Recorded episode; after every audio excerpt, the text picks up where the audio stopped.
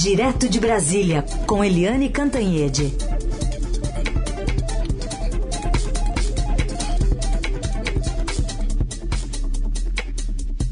Oi, Eliane, bom dia. Bom dia, Heisen, Carolina, ouvintes. Oi, Eliane, bom dia. Então vamos falar deste tour que o presidente Bolsonaro está fazendo especialmente por Roma, em vez de estar na Escócia. E aí a gente vai falar um pouquinho de uma sucessão de, de vexames, o que, portanto, dá uma deixa incrível para a gente usar essa vinheta. Espantoso. Incrível. O que, que é isso, minha gente? Acredite, se quiser.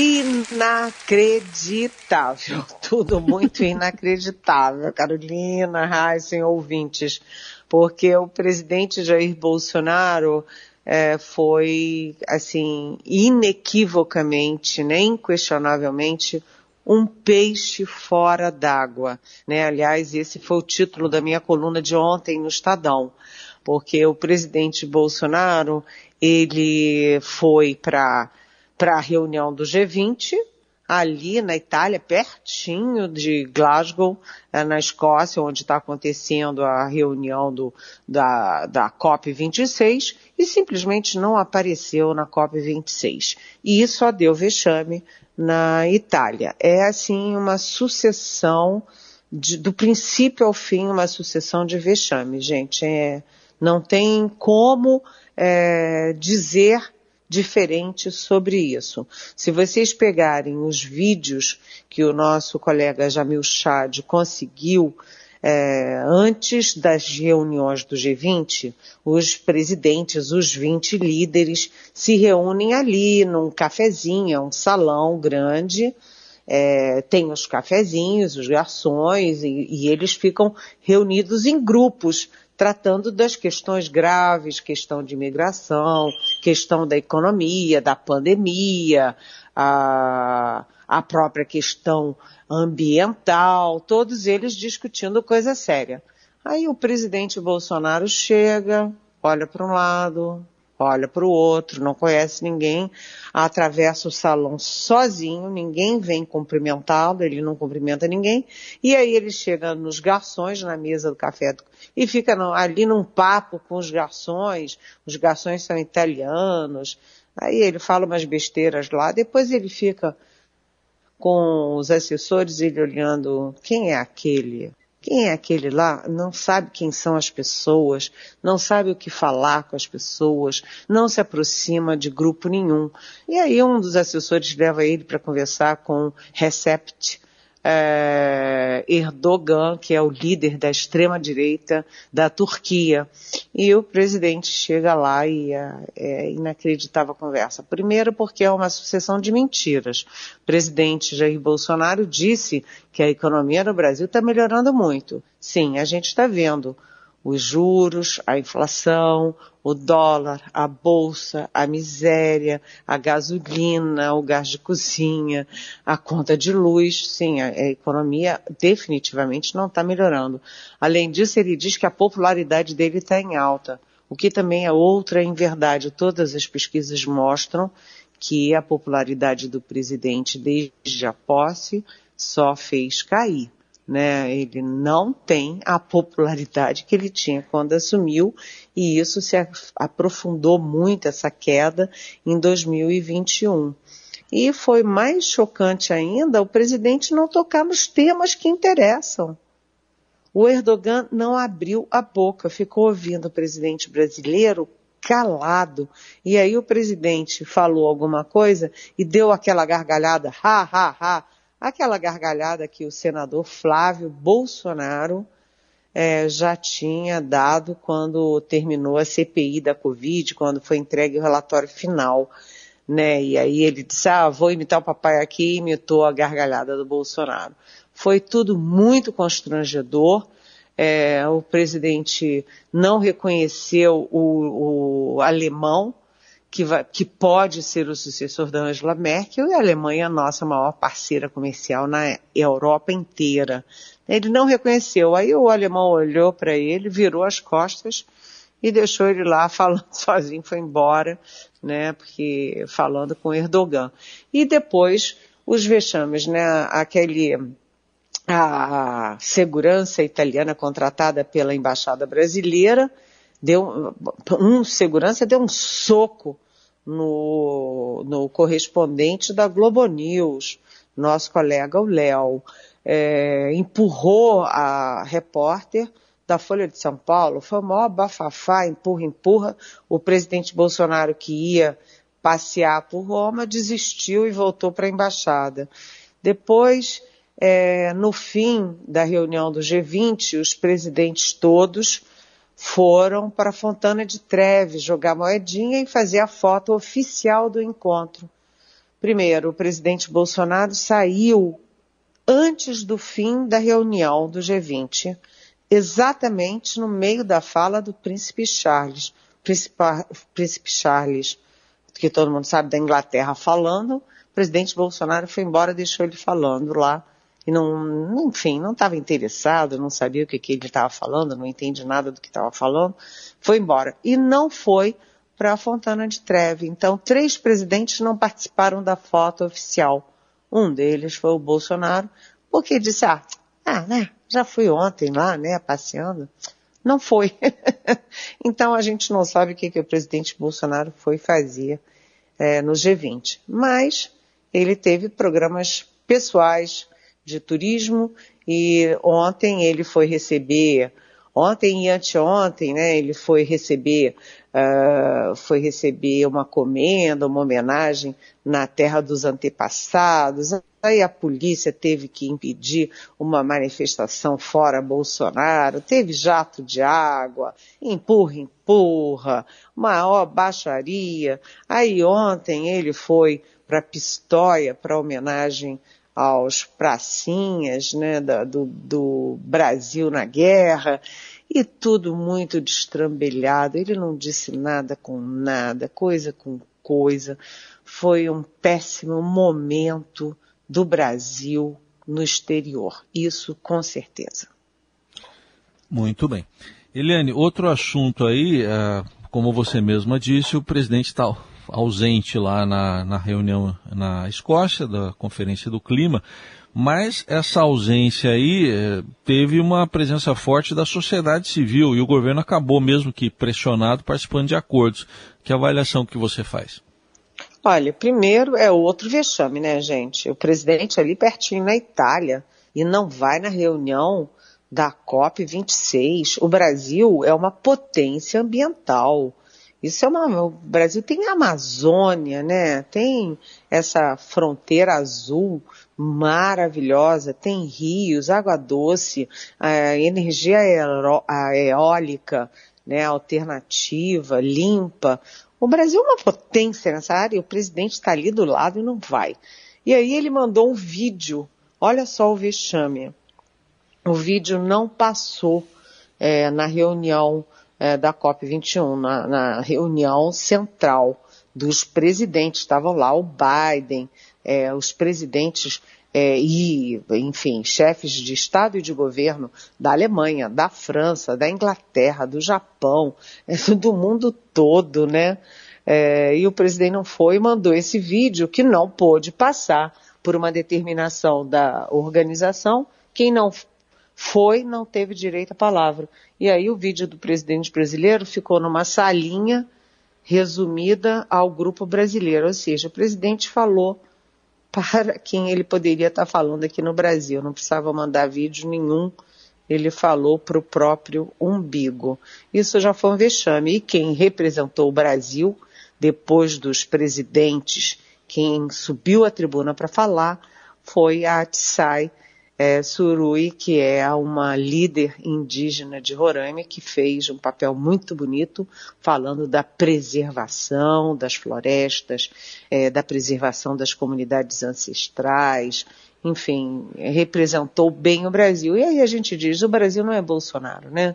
O Brasil tinha lá 10, o Brasil tem, está né, tá organizando a ida de 10 governadores do consórcio Brasil Verde, organizando é, vários empresários, grandes empresas estão representadas lá, as é, comunidades indígenas, comunidades quilombolas, grandes especialistas, ex-ministros do ambiente, é, enfim, o Brasil está é, fingindo que não tem presidente e cuidando das coisas. O, nesse vídeo do Bolsonaro, ele anuncia que o Brasil é, vai melhorar aí a proposta de redução de meta de CO2, né, que já tinha sido feita. É, o Brasil também assinou um acordo, o Brasil e mais de 100 países, né, é, assinaram um acordo se comprometendo com um esforço global para reduzir a emissão de metano em até 30% até 2030, isso né, 30% em relação a 2020. E o metano é complicado porque ele é resultado da agropecuária e das minas de carvão são gases emitidos por bois, ovelhas, etc., que têm um efeito 80% mais forte como efeito estufa, se você considerar o próprio CO2. Né? Ele é responsável por 30% do aquecimento é, global. Bem, o presidente também, né, o Brasil, se compromete com Brasil, China, até a China, né, os maiores, é, os maiores é, desmatadores e os maiores é, é, comprometedores do clima se oferecem aí, assinaram, assinam um acordo para zerar o desmatamento até 2030. Eu não sei como fazer isso, né? Porque o Brasil, por exemplo, é, tem, tem aí uma, é, um desempenho muito ruim, pior desempenho em 10 anos, por exemplo, no desmatamento da Amazônia, isso a gente falando de agosto. Mas, enfim, o compromisso feito na COP é de 19,2 bilhões de dólares, públicos e privados, para preservação de florestas, combate a incêndios, reflorestamento e proteção dos territórios indígenas, porque ninguém melhor do que as comunidades indígenas para cuidar da, das florestas e do meio ambiente. Eles sabem, eles conhecem e eles sabem da importância disso. Né? Na, no vídeo do Bolsonaro, ele diz que o Brasil é parte da solução, é uma potência verde e é parte da solução mas não é como o mundo está vendo, não. E a reunião continua, ainda vai ter muito chão pela frente. Eliane, o Maurício Mendonça está intrigado e mandou uma pergunta aqui para você, dizendo que a delegação do governo brasileiro na COP foi esvaziada pela ausência do presidente, mas o Brasil teve que concordar em reduzir o metano em 30% pela pressão econômica e comercial. Quem do governo, afinal, está negociando e assinando, já que os escalões altos não dão bola para o meio ambiente? Olha, o próprio ministro, o Joaquim Leite, é o ministro do Meio Ambiente, ninguém conhece, ninguém ouviu falar, mas enfim, ele era o braço direito, era o segundo do Ricardo Salles. Quando o Ricardo Salles caiu, ele assumiu a vaga, ele é que está liderando a comitiva brasileira. É curioso porque o, o vice-presidente Hamilton Mourão tinha a expectativa de ser ele, já que ele é o coordenador da Amazônia, mas Maurício é aquelas coisas esquisitas que estão acontecendo aqui no Brasil, né? Ele é o coordenador da Amazônia, poderia muito bem representar o Brasil, mas não foi. Foi descartado, obviamente, pelo presidente Bolsonaro. Então a gente ficou com uma comitiva oficial fraca, liderada por um ministro fraco que ninguém conhece Mas o fato é que nós temos que dar graças a Deus de ter uma equipe de diplomatas muito azeitada. A diplomacia brasileira, Maurício, é muito respeitada no mundo afora. Tem gente que estuda os vários temas, né? Os diplomatas se dividem, né? Eles estudam muito meio ambiente, o outro dis discute armamento, o outro discute política ambiental, é, política nuclear, o outro discute direitos humanos. Enfim, os diplomatas brasileiros que passam por concursos dificílimos, cursos também, eles estão muito aparelhados para esse tipo de reunião. Então, a equipe política da nossa representação é fraca, mas a nossa equipe de diplomatas aparentemente está funcionando. E os Estados Unidos, nessas horas, têm poder de pressão e está exercendo esse poder, porque a COP26 é uma forma do, dos Estados Unidos ressurgirem das cinzas na negociação ambiental no mundo, e o Biden, inclusive, pediu desculpas na fala dele pelo desastre que foi a era Trump nessa área tão fundamental para a, a sobrevivência do planeta e da humanidade, Maurício. E a análise política direto de Brasília com Eliane Cantanhede, agora para falar de algum outra esquisitice do, do Brasil, porque aí no meio do feriadão o Ministério do Trabalho publicou uma portaria é, proibindo demissão de é, trabalhadores que decidiram não se vacinar, proibindo empresas de exigirem lá o comprovante de vacinação, a pretexto aí de, de preservar empregos. E aí, ontem, centrais sindicais de diferentes tendências é, divulgaram uma nota contra essa portaria do, do governo, Helene.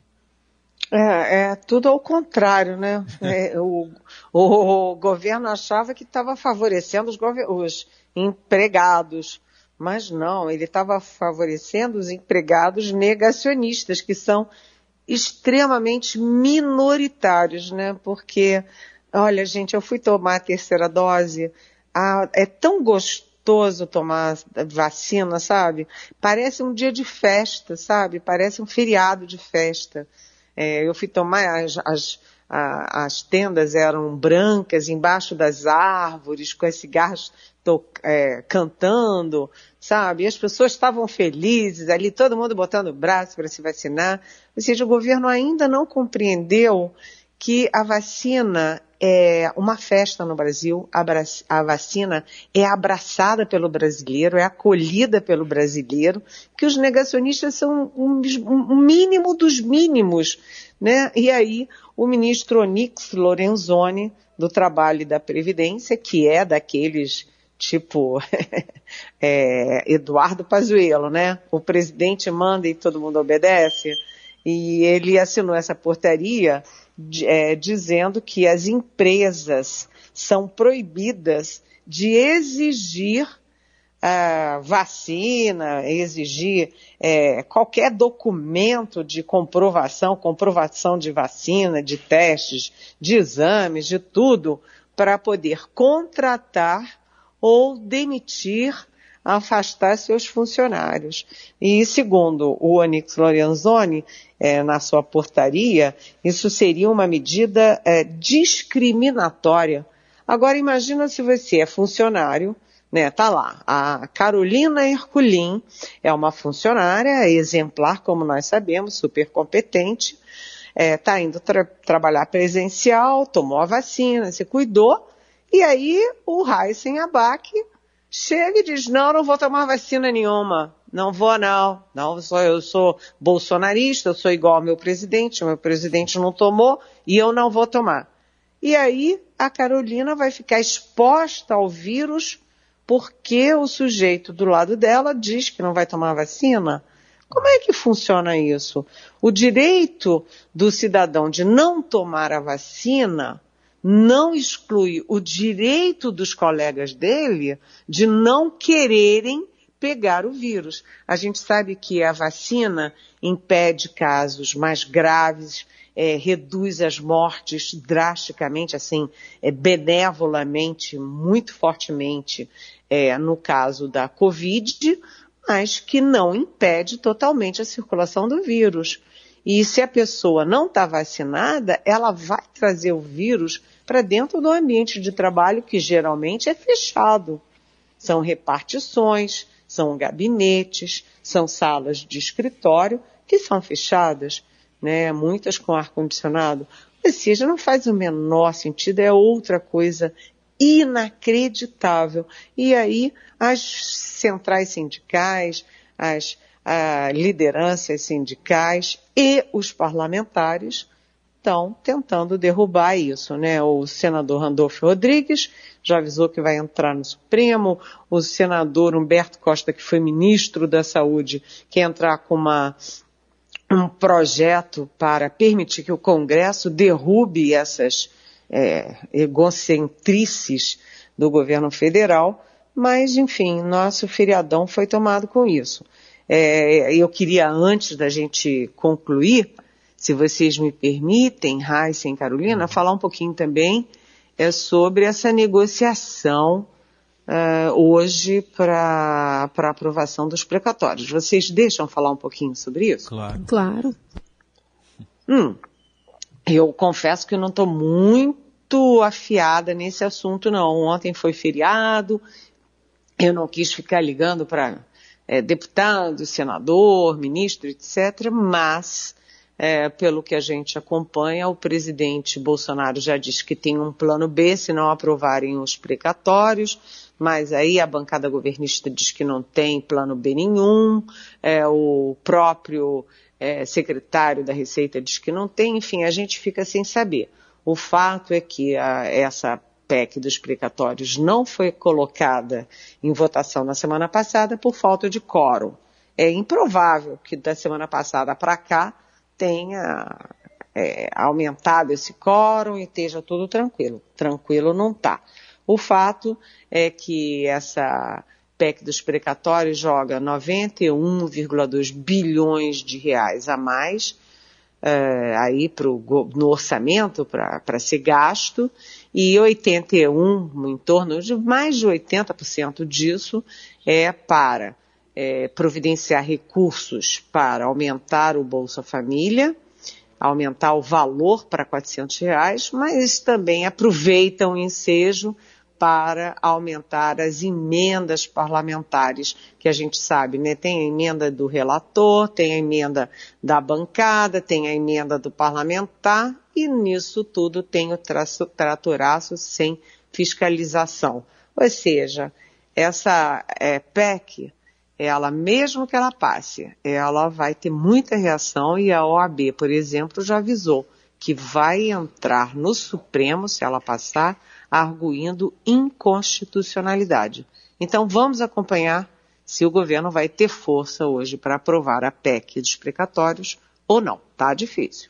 Essa é Eliane Cantanhede conosco aqui no Jornal Dourado. Amanhã está de volta, quem sabe com um panorama mais é, claro né, do que vai acontecer lá na Câmara hoje. Se vai ter PEC de precatório, se vai ter extensão do auxílio emergencial, enfim, tem muita coisa em jogo e muito bastidor acontecendo agora. Obrigada, é, e se Eliane. tem o plano B ou não tem o plano B, né? O, é. o, o, presidente diz que tem o plano B, vamos é. ver. Porque o é. fato é o seguinte, acabou o Bolsa Família e uma das alternativas, que seria o plano B, é simplesmente é, prorrogar o auxílio emergencial. O fato é que as pessoas não podem ficar com fome. Um beijo, Eliane. Até amanhã. Até amanhã. Beijão.